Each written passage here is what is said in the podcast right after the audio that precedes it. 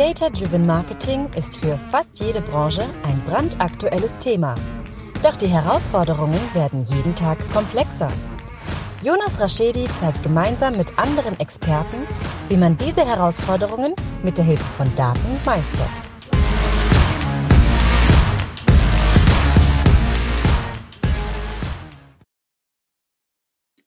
Herzlich willkommen zu My Data is Better Than Yours, der Data Driven Marketing Podcast. Heute eine ganz besondere Folge.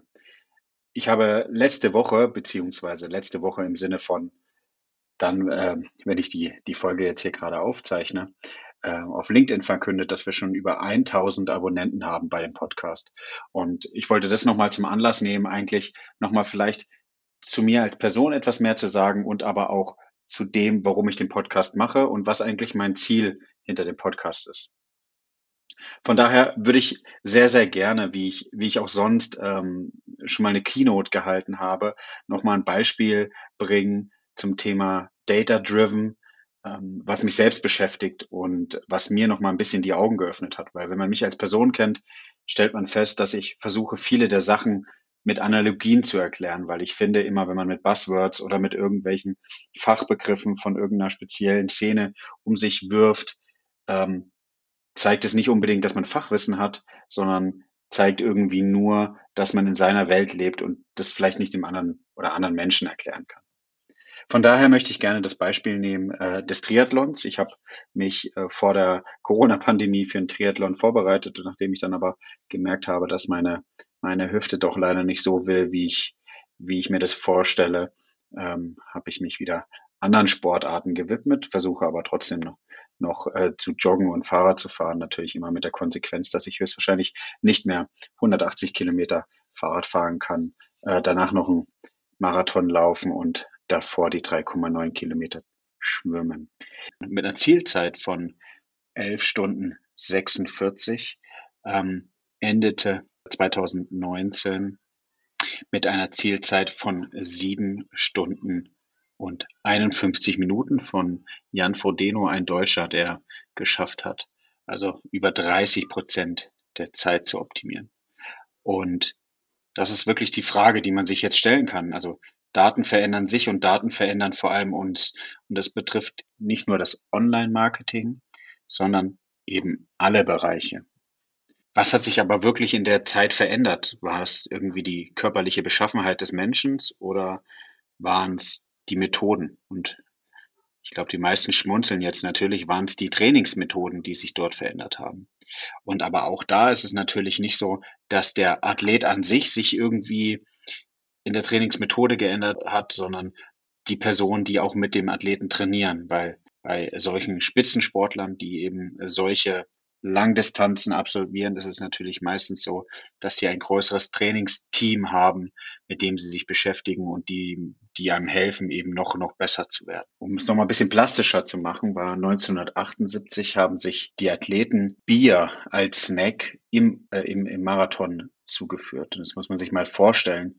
Ähm, irgendwie selbst, selbst nur nach dem Fahrradfahren von 180 Kilometern und man läuft noch und probiert währenddessen dann nochmal ein Bier zu trinken, damit man mehr Energie hat, muss man heutzutage höchstwahrscheinlich eher schmunzeln oder lachen und sagen, das wird nicht gut ausgehen. Wenn man sich das heute anschaut, ähm, konsumieren die Athleten meistens wirklich hochkomplex entwickelte Energiepakete, die eben die richtigen Nährstoffe dem Körper wieder zuführen, damit man eben diese Höchstleistung weiter anhalten kann. Was früher also gereicht hat oder gut war, ist heute einfach zu wenig.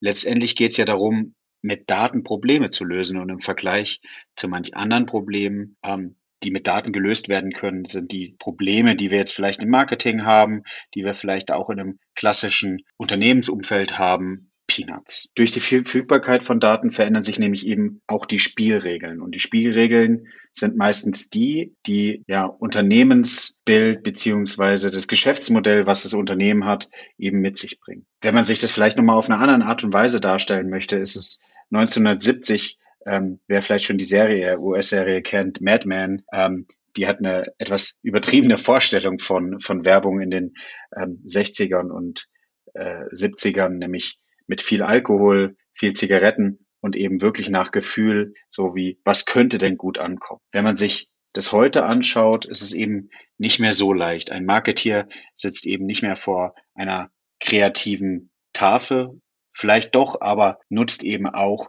die Daten, die ihm zur Verfügung stehen, um zu gewährleisten, in welchem Umfeld, welchen Rahmen bieten ihm denn die Daten, um weiter kreativ zu sein? Nämlich verstehen sollte man nicht, dass die Daten einem irgendwie in der Kreativität einschränken. Vielmehr helfen Daten einem, den Weg zu geben, in welche Richtung man trotzdem weiterhin kreativ sein kann. Denn die Arbeit mit Daten und wirklich stichhaltigen Analysen birgt eine Unmenge an Potenzial. Wir können wirklich auf jeden einzelnen Aspekt genauer eingehen, als sich jetzt der Hauptdarsteller Don Draper der US-Serie Madman sich jemals hätte erträumen lassen. Und deswegen heißt es für mich, it's all about data.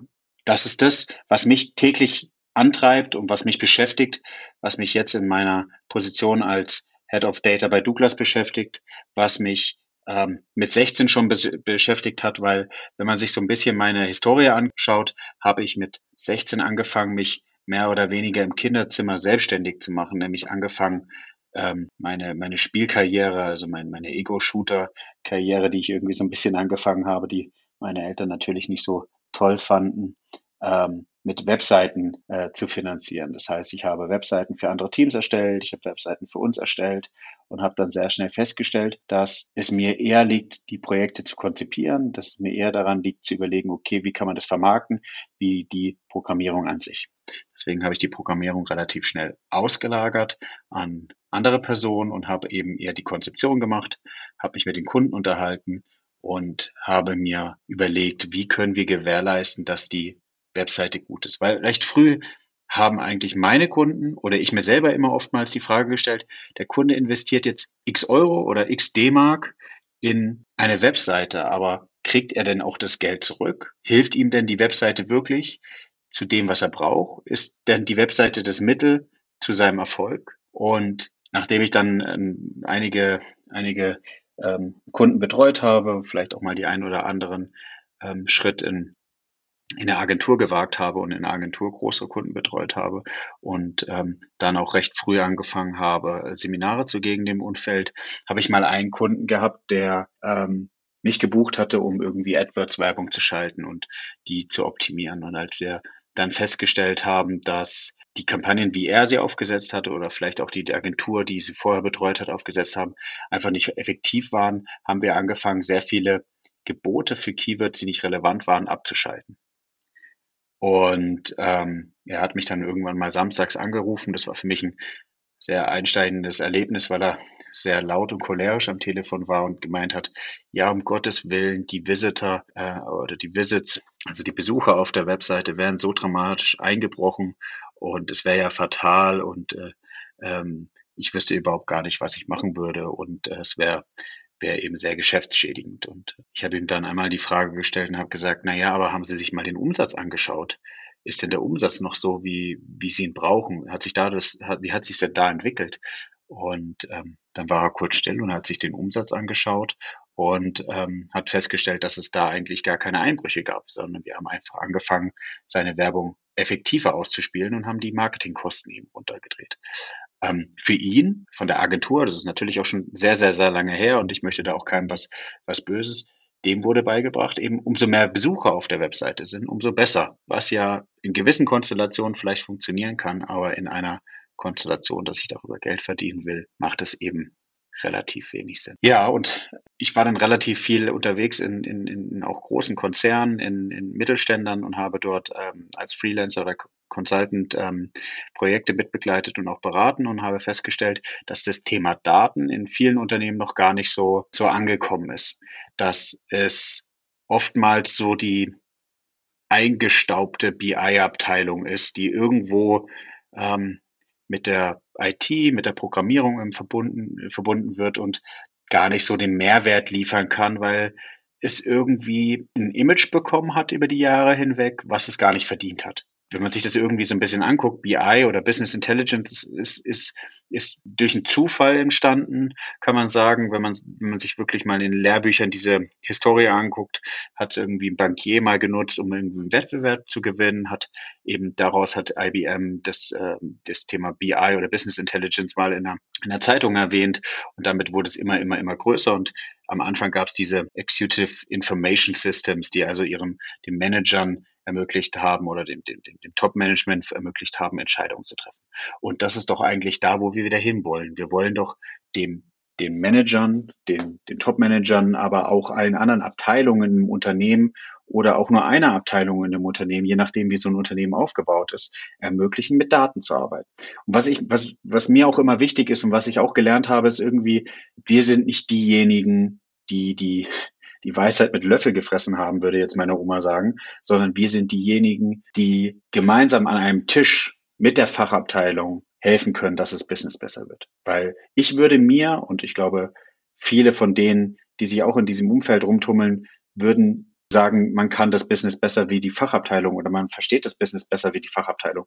Aber was wir können, was wir bieten können, ist eben die Daten, die vielleicht ein Unternehmen zur Verfügung hat, die im besten Fall auch die Abteilung zur Verfügung haben sollte, mit Systemen, mit Techniken, mit Methoden aufzubereiten, zur Verfügung zu stellen, damit sie ihr Business besser machen können. Also es ist eher eine partnerschaftliche Herangehensweise als irgendwie eine feindliche Übernahme, was negativ verstehen werden soll.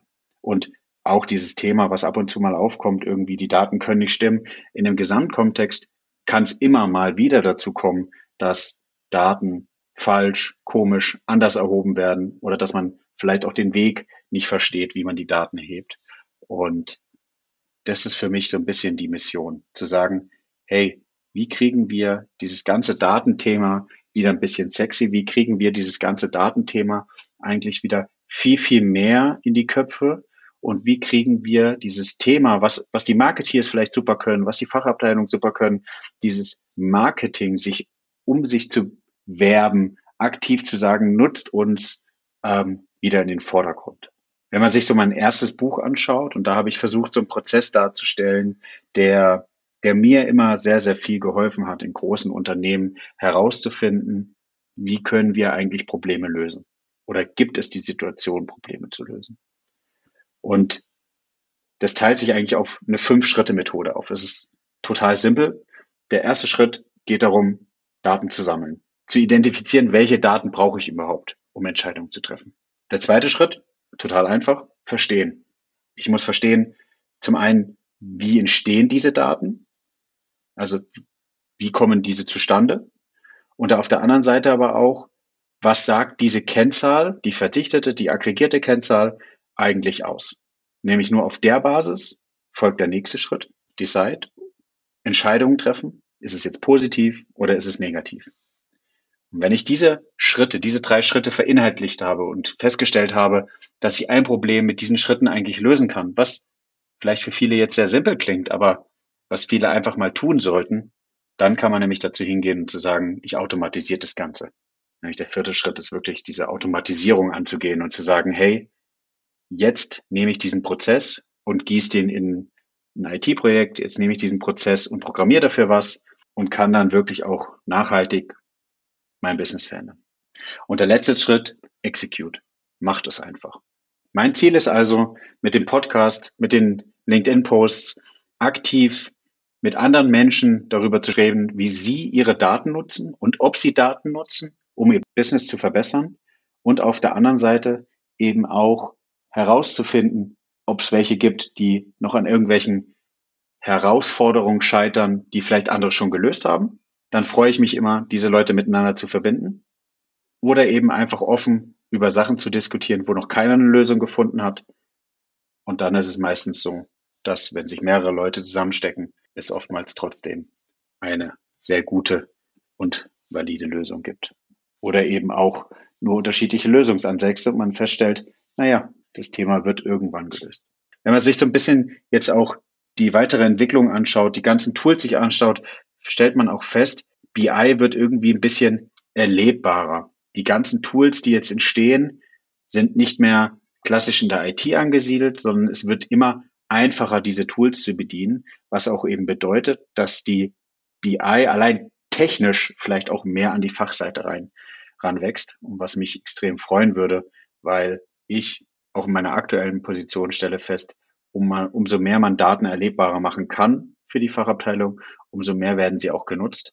Und schlussendlich geht es meiner Ansicht nach darum, vielleicht als, als Center of Excellence oder als, als zentrale Datenunit eben den Fachabteilungen, wie schon gesagt, zu ermöglichen, bessere Entscheidungen zu treffen. Genau, von daher freut es mich viel, viel mehr nochmal, dass wir schon über 1000 Zuhörer haben, beziehungsweise 1000 Abonnenten, dass ich so viel Feedback bekommen per LinkedIn. Scheut euch nicht, mir Feedback zu geben.